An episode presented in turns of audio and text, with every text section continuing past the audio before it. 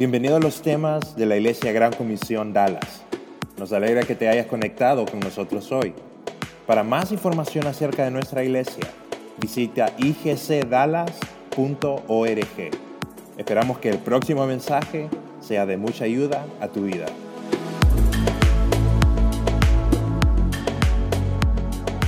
Con frío, ¿verdad? Un poco. Aquí vamos a calentarnos. Bienvenidos. Bienvenidos todos ustedes. Qué bueno que están acá. Estamos eh, el segundo tema hoy de la serie Derribando Gigantes. Y no sé si, si ustedes eh, recuerdan la historia que aparece ahí en, las escrituras de, de Goliat y David, ¿verdad? Interesante la historia. Y así, eh, así es nuestra vida. Todos tenemos un Goliat que está amenazándonos, que nos está provocando todo el tiempo, ¿verdad? Ahí está, queriéndonos que seamos su servidor, pero ahí, estaba. Y, pero nosotros queremos ser un David, ¿verdad? Para poder derribarlo. Todos estamos gigantes, hablamos de, de asuntos económicos, de problemas de toda índole, eh, debilidades nuestras, etcétera, etcétera. Esos gigantes que eh, están ahí y que si nos dejamos nos pueden causar mucha, pero mucho, mucho daño en nuestra vida.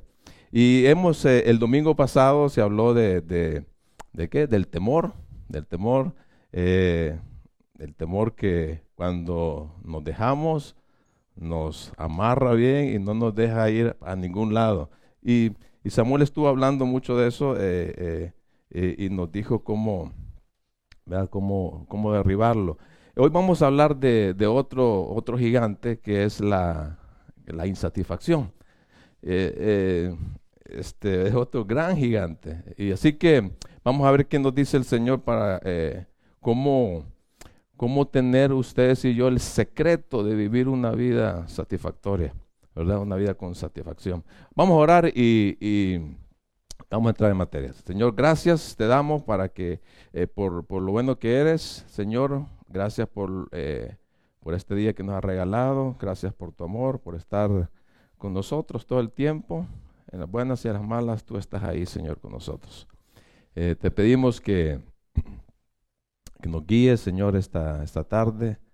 Eh, puedes hablarnos a nuestro corazón, Señor. Podamos aprender, Señor. Podamos aprender, salir edificados de aquí, Señor. Llevarnos algo de tu palabra, Señor, para que podamos eh, practicarla. Eh, ayúdanos, Señor, a, entender, Señor, cómo, cómo ser, estar satisfechos en esta vida. Guíanos, Señor, en el nombre de tu Hijo Jesucristo. Te lo pedimos, amén. Bien, eh, vamos a empezar definiendo lo que es la insatisfacción. ¿Qué es la insatisfacción? Es un sentimiento de desencanto personal cuando mis anhelos o deleites, inclusive mis expectativas, no se dan, no se cumplen, ¿verdad? Y es, un gran monstruo, le voy a decir, es un monstruo gigantesco que viene acompañado con otros gigantes. E, e, es, bien grande, es bien, eh, eh, bien peligroso. Y cuando una persona es, eh, está insatisfecha, cuando no hay respuesta a sus anhelos, entonces vienen salen otras cosas. Eh, eh, es, empieza a quejarse, empieza a quejarse por en todo su entorno. Yo solo me acuerdo del pueblo de Israel, cuando iba en su camino a la tierra de, prometida. ¿Cuántas? Todas las veces, la mayoría de las veces estaban murmurando. Nunca estuvieron contentos con lo que Dios estaba haciendo con sus vidas. ¿Verdad? Entonces la queja, la murmuración es parte de, del perfil de una persona insatisfecha. También tenemos eh, eh, que son irritables, son, eh, están amargados todo el tiempo, ¿verdad? Están desanimados, sus exigencias son bien altas porque no, se, no están contentos con lo que tienen, siempre quieren más. Hay envidia, se miran en las otras personas, miran a su alrededor. Mm, quiero esto, ¿verdad? Este, empiezan a envidiar a las demás personas, lo codician, lo quieren, son personas ávaras, avarientas, quieren más y más y más. Nunca, nunca están quietas, son, están ansiosas, están, están este, sin, sin paz en su corazón. esas son algunas, algunas del perfil de una persona insatisfecha. Es, es un monstruo, el, el monstruo gigante, la insatisfacción, ¿verdad? Pero también eh, tiene sus consecuencias, las consecuencias de una persona insatisfecha. Eh, podemos decir, rompe relaciones, hay rompimiento de relaciones, porque ah, tal vez en las, eh, podemos decir en los matrimonios, bueno, no, no esperaba que su cónyuge fuera así, él esperaba otra cosa, o ella, entonces no, no me gusta, estoy insatisfecho con lo que eres.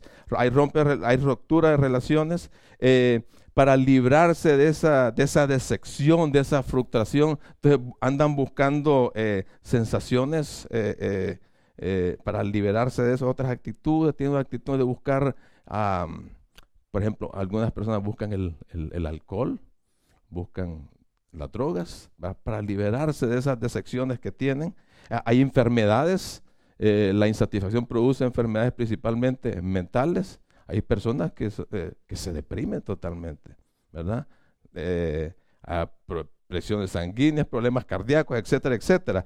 No disfrutan de lo que tienen, porque siempre quieren más, ¿verdad? Dios nos dio todas las cosas desde la palabra para que las podamos disfrutar, pero una persona insatisfecha no está disfrutando de lo que tiene, ¿verdad? Más bien está despreciando con lo que, con lo que Dios le da. Así que esas son las eh, eh, algunas el perfil de una persona insatisfecha eh, y, llegan a experimentar esa, esa insatisfacción a algunos motivos porque su posición social, económica, no, no, está contento con lo que es, eh, los bienes materiales, porque yo quiero, yo quiero más, dice. No, no, está conforme. Eh, cuando no, le, no lo valoran, ¿verdad? O, no lo admiran por las cosas que él hace, entonces está insatisfecho por eso. Su imagen corporal no le gusta cómo está. ¿Cuántas personas conocemos que se andan haciendo un montón de cirugías porque no están satisfechas con lo que, como Dios las, las hizo, como, Dios la tiene. Y hay un montón de cosas. Ahora, pero ¿qué, ¿cuál es su origen? ¿Qué, es lo que la produce? Y vamos a ver una, dos cosas. La primera, su origen, por la condición natural de nuestro corazón. Usted sabe que el corazón es el asiento de, las emociones y del intelecto, de la voluntad nacemos, nacemos con un vacío en nuestro corazón. Eso, a mí me gustó una frase que dijo un, actor tejano, actor, escritor, director, Ethan Hawke, dijo lo siguiente, esta es la condición humana natural, el estar siempre, oiga bien, siempre insatisfecho, continuamente descontento. y yo creo que le dio en el, en el grano, cómo es la, condición de las personas, de nuestro corazón. Nuestras almas siempre están tratando de, encontrar continuamente, ¿verdad? Eh, eh, satisfacción. Como hay una canción eh, de los Rolling Stones, no sé si, si la escucharon alguna vez, en inglés se llama I Can't Get No Satisfaction. Y la traducción es no podemos encontrar satisfacción, dice, la canción en español. Y, y trato y lo intento y lo intento y lo intento y no logro encontrarla. Es como nuestro corazón es como un es como un barril sin fondo, ¿verdad? Que andamos buscando por todos los medios buscar satisfacción y nunca nunca se llena. Es un costal roto. Le estás echando cosas y cosas y nunca se llena. El corazón también dice la palabra que es engañoso. Jeremías 17:9 dice lo, dice lo siguiente, el corazón es engañoso y perverso. Más engañoso de, muchas cosas, el corazón es engañoso. ¿Quién lo conocerá tal como es? Entonces, muchas veces nuestro corazón nos hace sentir que nuestros deseos, nuestras eh, eh, deleites, nuestros anhelos se conviertan en necesidades, en necesidades. Y a veces, eh, y los medios de comunicación son, conocen eso, los medios de comunicación son expertos y nos pasan diciendo que tenemos que, eh, que, hacer, ¿verdad? Te dicen, tenés que tener esto y te, presentan el, el, último iPhone, ¿verdad? ¿Cuántos iPhones van a gastar ahorita? X7. ¿Cuál es el último? 10S. De aquí a unos dos años vamos a tener el 20, no sé qué, el 20Z. Siempre, y, está, y uno está queriendo, o sea, tu celular está bueno, y siempre quieres el que salió ahorita. Y va a salir entre otro año el, el 9 y siempre vas a querer. Entonces los medios de comunicación están bombardeándonos diciendo que, que tenés que ser así, de esta forma, o querés, tenés que tener esto y lo otro y lo otro. ¿verdad? Ahorita en el, ahorita que iba a entrar el, ¿cómo se llama? El Black Friday. Óigame, es un bombardeo bárbaro que va a haber. Y despierta, y despierta ese deseo en nuestro corazón, ¿va? Y dice uno, sí, lo necesito, lo necesito. Y voy a ir a comprarlo y andas y te vas para Walmart, otro lugar, Sí, a ver, a comprar y, no lo encontraba el, producto que querés y te venís con un montón de cosas que, que no las necesitas. Así es, ¿verdad? Entonces, cuando dejamos que, eh, es, eh, que nuestro, nuestros oídos escuchen, ¿verdad? Que esa, esa publicidad venga y, y nos gobierne, nos imponemos presiones innecesarias tratando de obtener lo que miramos en la televisión, lo que escuchamos o lo que miramos en el vecino, ¿verdad? El que tiene carro nuevo. Tiene carro nuevo, hay que comprarlo. ¿verdad? Entonces, los gustos, los anhelos innecesarios se convierten en necesidad, en necesidad. Y, lo, y andamos buscando. Y el corazón empieza a sacar cosas que nos contaminan. Es como cuando encontramos un hormiguero allá en el patio, Un, nido de hormigas, ni bien la tocamos, ¿qué pasa?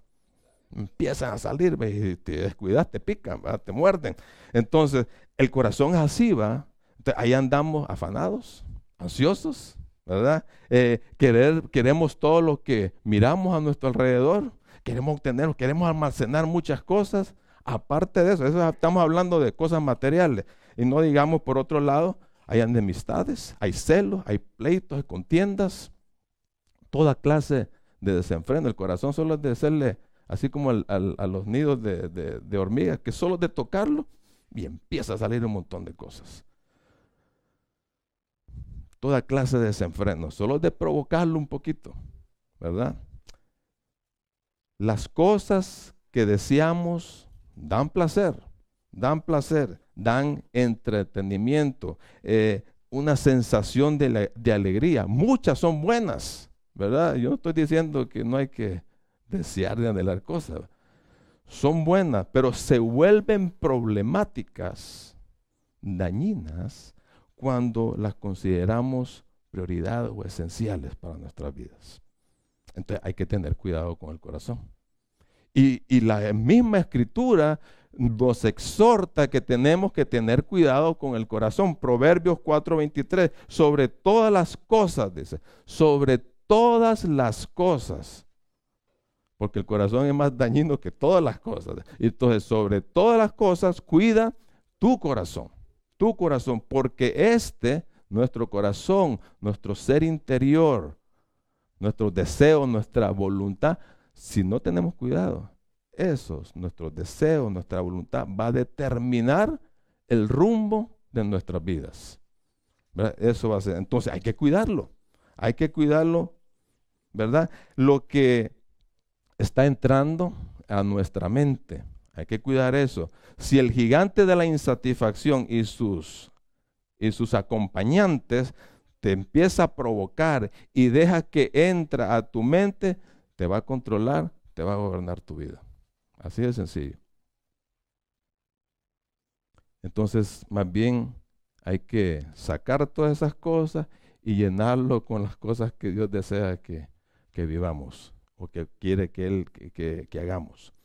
Entonces tenemos ese, la condición natural de nuestro corazón, eh, también está el enfoque que vemos, que le damos a las cosas, nuestra perspectiva terrenal. Hay una frase en el libro de Eclesiastés que dice, debajo del sol.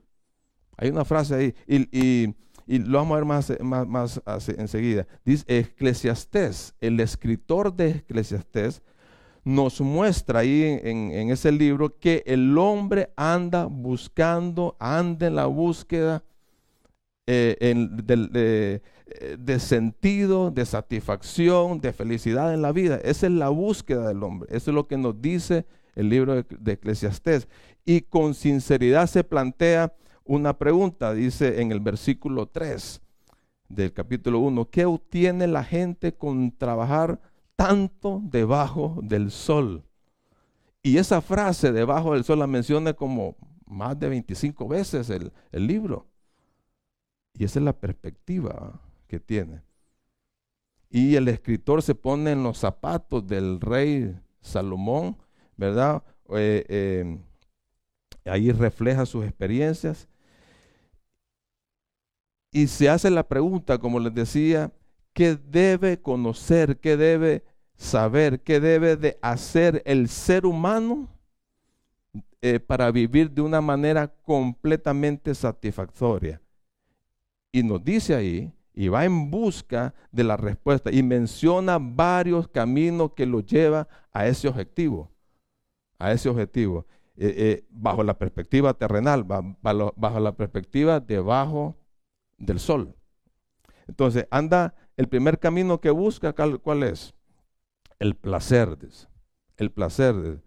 El placer es, es darse la gran vida, ¿verdad? Eh, dar, andar de viaje, andar de, el placer de, tener muchas cosas, el placer de, el placer sexual, un montón de cosas. De hecho, hablando de placer sexual, eh, eh, Salomón tenía como 700 eh, esposas, 300 concubinas, imagínense. Estaba encantado el hombre. Y ni aún así, nada de eso, nada de eso tenía sentido. Cuanto más placer anda buscando la gente, más quiere, más quiere, menos encuentra. Y anda buscando y buscando. Y, podemos ver en este mundo la mayoría de los artistas, la gente que tiene fama, andan atienden, hacen de todo en la vida y aún, aún así tienen problemas, están vacíos.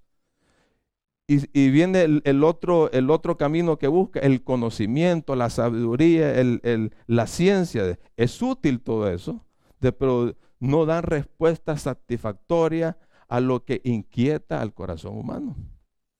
No lo da. Y el último que busca el materialismo. La preferencia por las posesiones materiales. Y, dice ahí que eh, como se mete en los zapatos de Salomón, el escritor dice que prueba, prueba grandes eh, eh, proyectos, monta grandes empresas, son exitosas esas empresas, adquiere y amontona dinero, logra grandes, logra la grandeza, el éxito, la fama, pero al final dice, bueno, si yo me voy a morir, ¿y a quién le va a quedar todo eso? Y entonces concluye, todo es absurdo, todo es absurdo, es vacío, todo es vacío.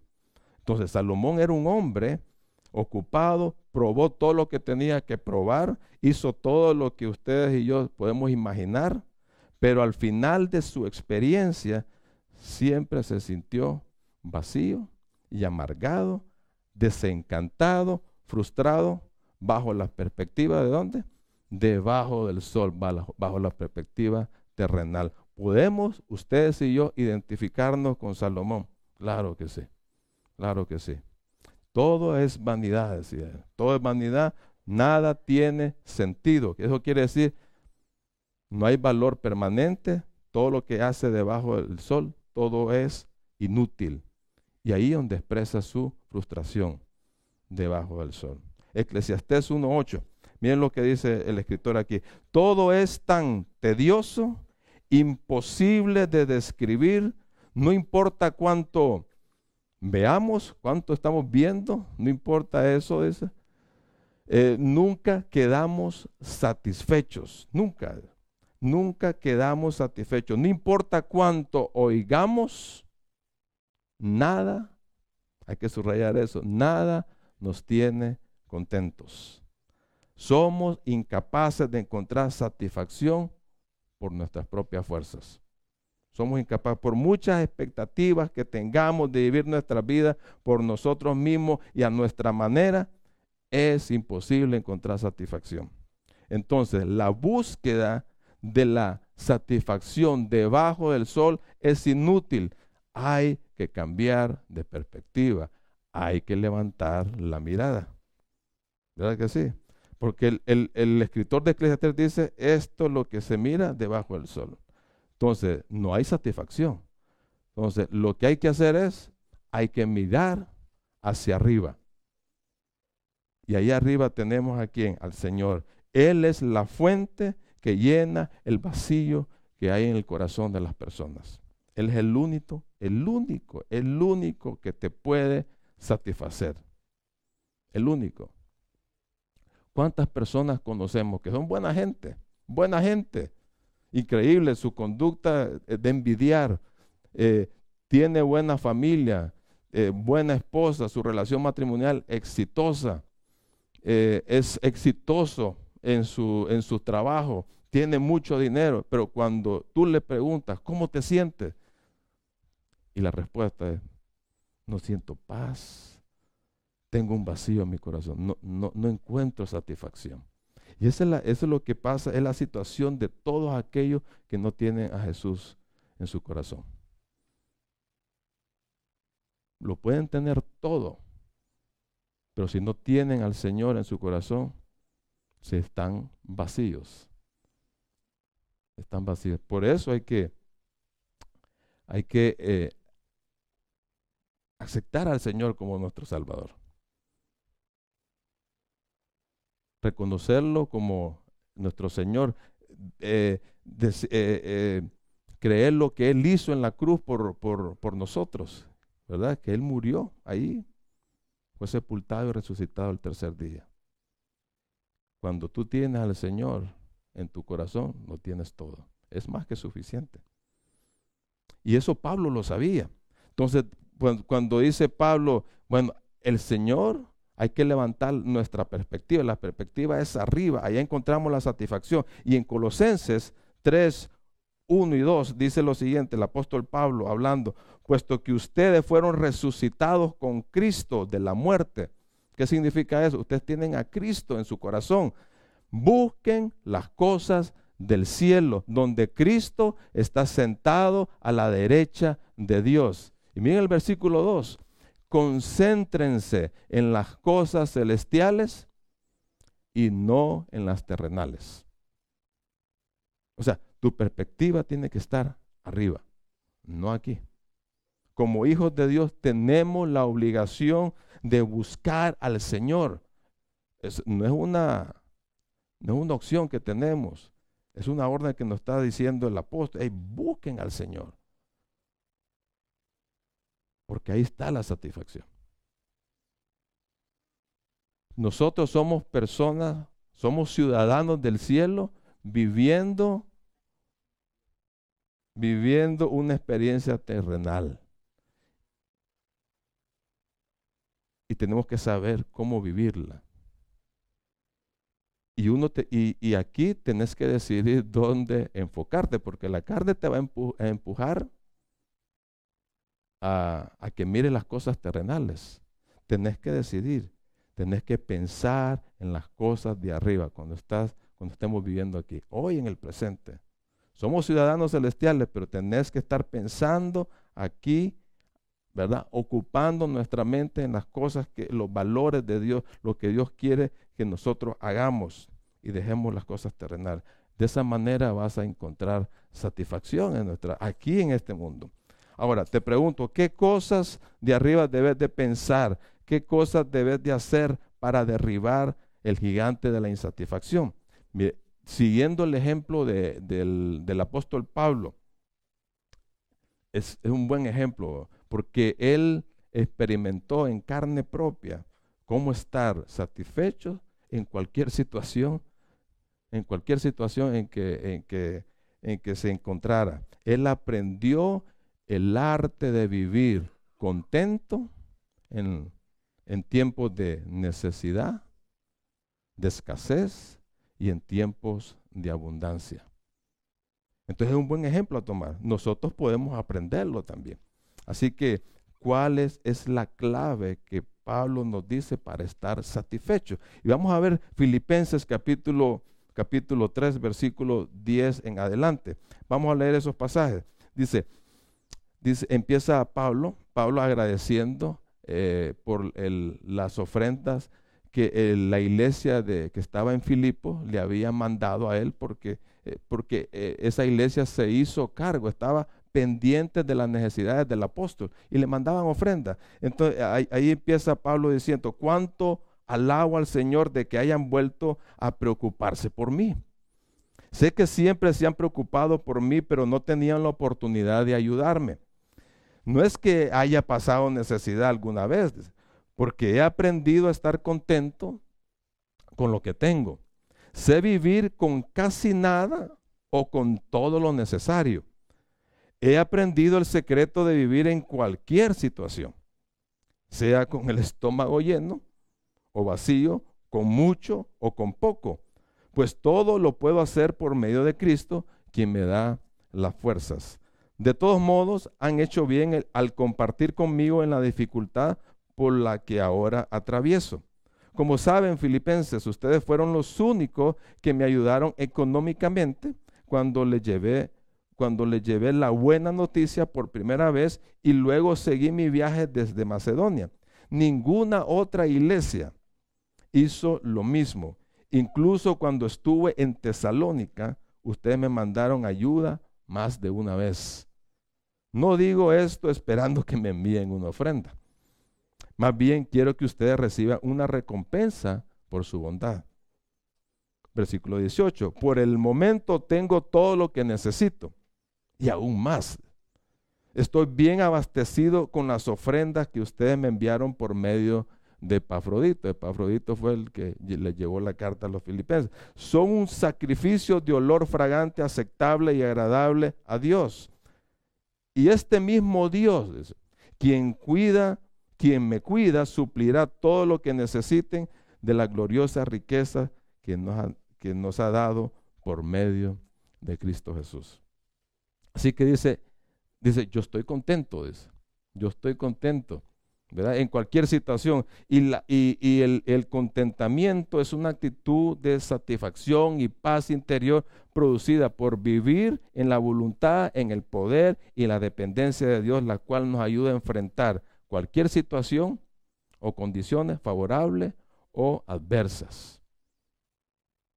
Es una decisión que se tiene que tomar, el contentamiento, estar contento, estar satisfecho. Y la actitud de contentamiento no se refiere únicamente a la presencia o a la ausencia de bienes, de bienes materiales, sino cualquier situación en general. En cualquier, dice, circunstancia, en todas las circunstancias. Ahora te pregunto, ¿cuáles son tus condiciones que estás viviendo hoy? ¿Cuáles son tus circunstancias? ¿Qué actitud estás tomando? No sé qué tipo de situación estás viviendo, tú puedes decidir estar ansioso, tú puedes decidir estar preocupado, ser avariento, vivir amargado, lamentando por la situación en que te encuentras, sufriendo, frustrado y todas las cosas que quieren, eh, que quieren agregarle, o decidir estar tranquilos, en paz, contentos. Las situaciones externas no tienen que quitarte eh, tu alegría, no tiene que afectar tu estado de ánimo. Tú decides estar contento. Así que en estos pasajes que leímos, ¿cuál es la clave para estar satisfecho? Hay cinco pasos acá. Vamos a verlo uno. El primero, tienes que vivir en la voluntad de Dios. Vive en la voluntad de Dios. Miren, Dios ha diseñado un plan, un plan para su creación, un plan para la humanidad. Y sabe lo que va a acontecer desde el principio hasta el fin. Todos sus detalles, Él ya lo sabe. Y está en marcha ese plan y Él lo está dirigiendo. Él está orquestando todo. Él sabe tu historia. Él sabe desde que naciste hasta el final, de principio a fin. Él lo sabe todo. Y tenemos que recordar, número uno, que la voluntad de Dios, esto tenemos que saber, la voluntad de Dios es como es. Buena, agradable y perfecta. No hay, no hay otra cosa. Es, así es la voluntad de Dios. También debemos de recordar, recordar siempre, ¿va? que no solo lo que Dios dispone, sino también lo que Él permite forma parte de su voluntad para con nosotros. Tenés que recordar eso siempre. Si es su voluntad, si es la voluntad de Dios que hoy estés eh, con una prosperidad enorme, qué bueno. Pero mañana puede Él permitir, Él puede decidir que estés en necesidad. Puede hoy que tengas alegría y mañana tristeza, ¿verdad? Así es la voluntad de Dios, permite muchas cosas. ¿Por qué lo hace? Él tendrá sus razones, ¿verdad? Recordemos que nosotros somos como una pieza de barro en sus manos, como el alfarero, y Él está haciendo, Él está formando la imagen de Jesús en nosotros, y a veces aprieta para formarlo. Él está trabajando en nuestras vidas y permite todas esas cosas. Entonces, cada circunstancia que nos toque vivir, Dios la permite. Y es enviada por su amor y, y eso nos hace, nos tiene que hacer a nosotros acercarnos a Él, refugiarnos en su amor y en su gracia. Él usa todas las circunstancias que nosotros estamos pasando o pasaremos para transformarnos. Él lo usa. Jamás pienses que lo que tú estás pasando, o sea, Dios se descuidó de eso. Jamás pienses eso. Porque muchas veces hay gente que lo, piensa así, ¿va? ¿De dónde está Dios en este momento? Dios permite. Nunca te va a dejar ahí tirado en el pozo de la desesperación. Así como si, me voy a pasar a otro personaje, y a mí me gusta siempre hablar de José. ¿Se acuerdan de José? Sus hermanos lo querían matar y lo tiraron en un pozo y lo querían dejar ahí, pero después lo, lo, lo vendieron. Y con los años lo encontraron allá en Egipto y estuvieron frente a frente. Y cuando ellos descubrieron que era su hermano, el que habían abandonado, el que habían, el que habían querido matar y el que lo vendieron, cuando lo descubrieron a José, tuvieron miedo. Y las palabras de José en Génesis 45, versículo 5, dijo lo siguiente, pero no se inquieten, ni se enojen con ustedes mismos por haberme vendido.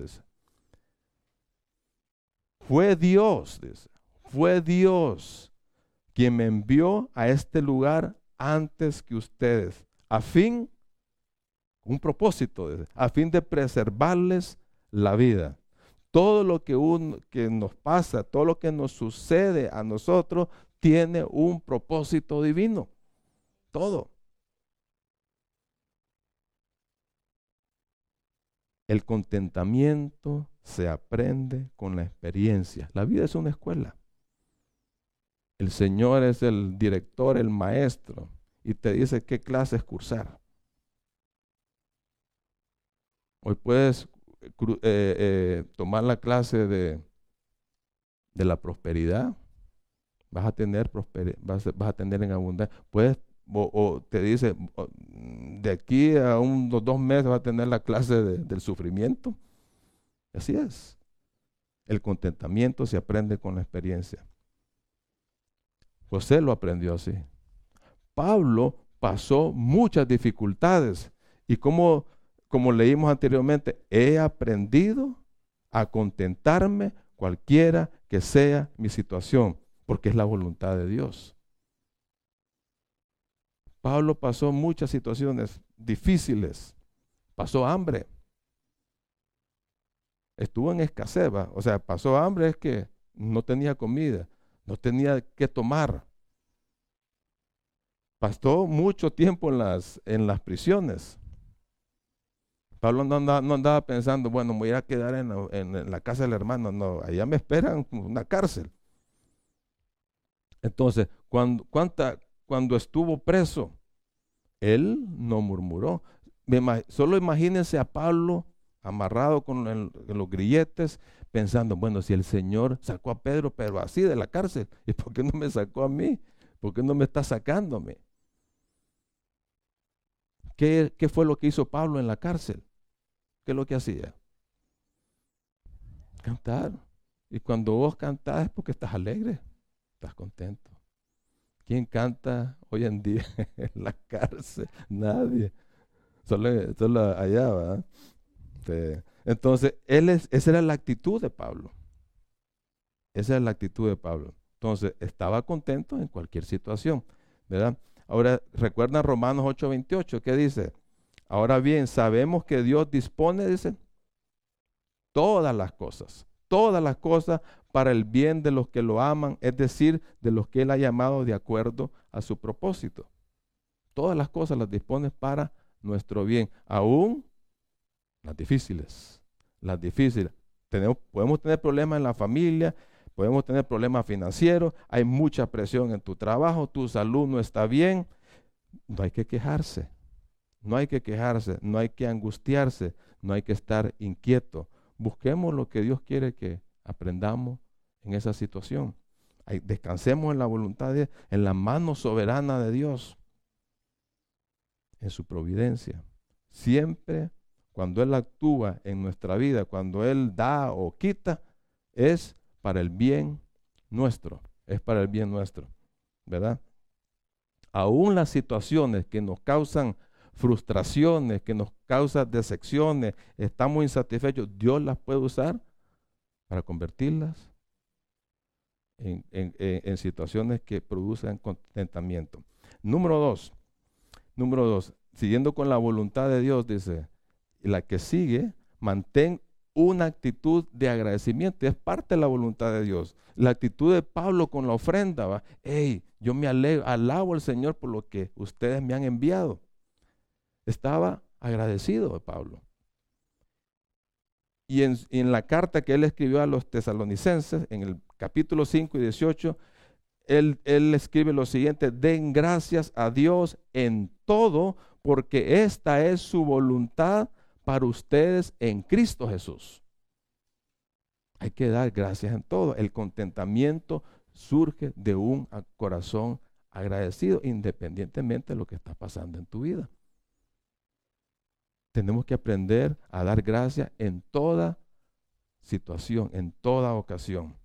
Pablo aprendió a dar gracias en, en toda circunstancia. Tenemos que aprender a dar gracias en todo. Gracias por el cónyuge que, tenemos.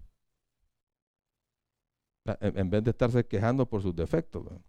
Gracias por la familia, gracias por los hijos, gracias por, nuestros padres, gracias por la, por la escuela, por el carrito que me das, por, por el vestido, por todo, por la salud, gracias. Aun cuando todas esas cosas que he mencionado se vayan poniendo color gris, aún en la adversidad, debemos de dar gracias a Dios. Número tres, la clave para estar satisfecho, vive en el poder de Dios. Vive en el poder de Dios. Filipenses 4:13. Pues todo lo puedo hacer, dice, por medio de Cristo, quien me da la fuerza. Dios, mire, Dios permite todas las circunstancias en nuestra vida. Esa es su voluntad. Y quiere que y aparte, eh, eh, y como dice su voluntad, quiere que seamos agradecidos.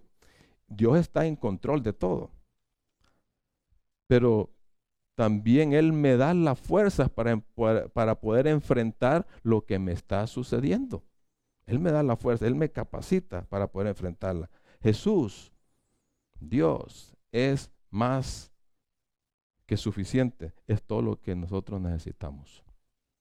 Él, en Él me puedo apoyar, Él me da la capacidad para enfrentar la situación, cualquier situación, ¿verdad? Él me da la capacidad para, para enfrentarla y seguir adelante.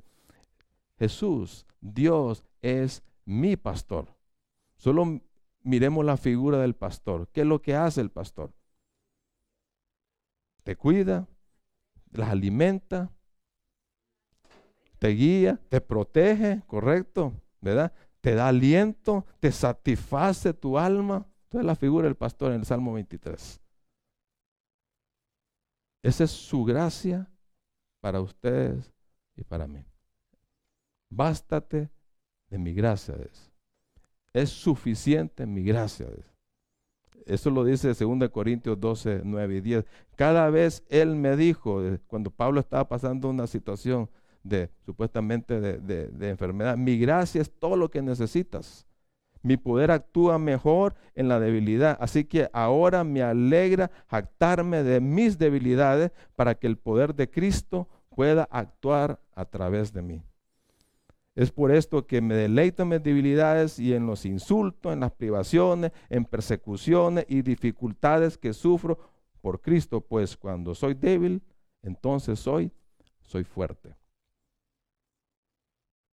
Entonces, cada vez que estemos en cualquier situación, estemos cansados, estemos sin fuerza, tenemos que apoyarnos en su gracia, en su, en su fuerza. Cualquiera que sea la situación en que nos encontremos, Dios te va a fortalecer para que hagas aquello lo que Él está llamando que hagas. Él es el que te da la fuerza. Tenemos que vivir en el poder de Dios. Y número cuatro, vivamos dependiendo de su provisión. El, versículo 19 de Filipenses 4. Este mismo Dios, quien me cuida, dice, suplirá todo lo que necesiten de la gloria, de la gloriosa riqueza que nos ha dado por medio de Cristo Jesús. ¿Qué es lo que te falta hoy? ¿Qué es lo que necesitas? Lo que sea, Dios lo va a proveer y lo hace en abundancia. Y esto va más allá de las cosas básicas que nosotros conocemos, la comida, la vivienda, la ropa. Puede ser una relación en conflicto. Te puede dar paz, puede proveer paz ahí. Puede, eh, que tus condiciones eh, laborables están ahí tambaleando, Él puede mejorarlas estás estresado, Él te puede proveer de quietud, de paz, siempre y cuando tú le des las cargas a Él. Dios usa cualquier medio para proveerte y eso te hace, nos hace estar satisfechos sabiendo que Él está pendiente de todas nuestras necesidades. Él está pendiente de todas nuestras necesidades. Yo, yo me acuerdo, yo estuve tiempos de escasez, pero bárbaro.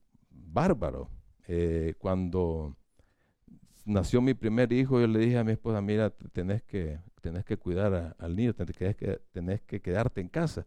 Y eso, lógico, eh, disminuyó la entrada, ¿verdad? Entonces, ya estamos, estamos viviendo con, con casi nada. Yo me acuerdo que cuando a veces abríamos la refri, solo teníamos agua, ¿verdad? Eh, y, aún así, Dios fue fiel. Dios fue, proveyó para nuestras necesidades. Ahí andaban, de repente teníamos una provisión porque el hermano, de repente el hermano llegó con una provisión, nos daban, salía de todo. Vimos la provisión de Dios en esos tiempos. Y estamos agradecidos por eso. Dios es fiel. Dios provee cuando uno lo necesita. Dios provee para tus deseos siempre y cuando tus deseos están conectados a la voluntad de Dios. Dios los va a proveer. Así, pero solo por tus deleites está, está dura la cosa. Y número cinco, la última, practica la generosidad. Practica ser generoso.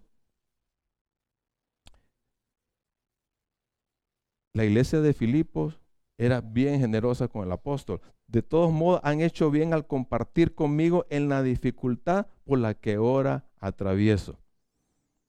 Pablo le está dando gracias a Dios, no por lo que le enviaron, la ofrenda que recibió, ni por la cantidad del dinero que recibió, sino que está agradecido por el amor que le tenían a él, por, por estar pendiente de las necesidades que el apóstol tenía.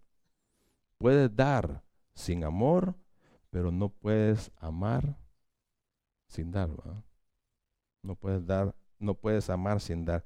Busca satisfacer las necesidades de otros. Dios, Dios así lo hace. Dios, de lo que Dios te provee a ti, Él usa a otras personas también. Él quiere que nosotros proveamos para las personas que están en necesidad. De tu abundancia o de tu escasez, Él quiere que ustedes y yo seamos generosos, así como Él lo fue o lo es y lo sigue siendo, ¿verdad? Que Dios nos dé la sensibilidad para ver las necesidades que están a nuestro alrededor. Que tu motivación sea el amor para esas personas que están en necesidad. ¿Qué es más gratificante? ¿Dar o recibir? Seguro, dar, ¿verdad? Así como Jesús dio el ejemplo. Jesús dio su vida, su propia vida. ¿verdad? Para salvarnos a nosotros. Enseñó que se gana perdiendo. Se gana perdiendo. Se es más, se es más feliz cuando se da que tener que esperar a que le den a uno. Así que cuando somos generosos, el contentamiento surge en nuestras vidas. Hechos 20:35. Siempre les enseñé, y ustedes lo aprendieron, de estar hablando Pablo, que a los necesitados se les ayuda trabajando como he trabajado yo. Mire, entonces, ¿para qué sirve el trabajo? ¿Verdad? Para satisfacer, para proveer para nuestras necesidades y para qué más? Para ayudar a otros. Es lo que está diciendo. Que los, los necesitados se les ayuda trabajando como he trabajado y recordar las palabras del Señor Jesús que dijo, hay más bendición en dar que recibir. ¿Verdad? Así que cuando somos egoístas, cuando somos egoístas, el contentamiento se va desvaneciendo en nuestras vidas. Cuando somos tacaños, ¿verdad? Cuando somos tacaños, somos agarrados y en lugar de soltar, perdemos el contentamiento. Entonces hay que dar, hay que ser generosos para que el contentamiento surja en nuestras vidas. Así que vivir una vida de contentamiento tiene, viene al tomar cinco, cinco decisiones, cinco, los cinco pasos que hemos, que hemos hablado. La, el primero es viviendo en la voluntad de Dios, no en lo que nosotros queremos, ¿verdad? Sino que en lo que Dios quiere. El segundo es una vida de agradecimiento, si ser agradecidos con lo que estamos. No andarse quejando, no andar murmurando. El número tres, vivir en el poder de Dios, ¿verdad? En las fuerzas que Él nos da. No en nuestra fuerza, sino que en las fuerzas de Él. Depender de su provisión. Él es, Él provee para nuestras necesidades. Y siendo generoso, así como Él lo es. Vamos a orar, hermanos. Señor, gracias por tu amor, Señor, gracias por lo que hemos aprendido hoy. Señor, tú eres el, el que nos da el contentamiento, Señor, tú eres el que nos da la satisfacción en esta vida. Señor, ayúdanos a, aprender, Señor, de ti. Que en cualquier situación que nos encontremos, Señor, eh, Sabemos que, que tú estás allí, tú la permites, que tú estás el control, que es tu voluntad, Señor, y que, que nos vas a dar la fuerza, Señor, para, para poder eh, estar ahí tranquilos, esperando en ti, dando esa actitud de agradecimiento, Señor, por lo que tú haces en nuestras vidas, independientemente que. Señor, que que podamos depender, Señor, de de tu fuerza, de tu provisión, Señor, de tu providencia, que nos podamos dejar caer Señor, en tus brazos, no depender de nosotros mismos, sino de ti, Dios. Podamos someternos a tu voluntad, Dios. Ayúdanos a ser generosos, Señor, con lo que tú nos proveas. Que podamos usar las cosas de este mundo, Señor, para, para las cosas eternas. Gracias, Señor, gracias por estar en control de nuestras vidas. En nombre de Jesús.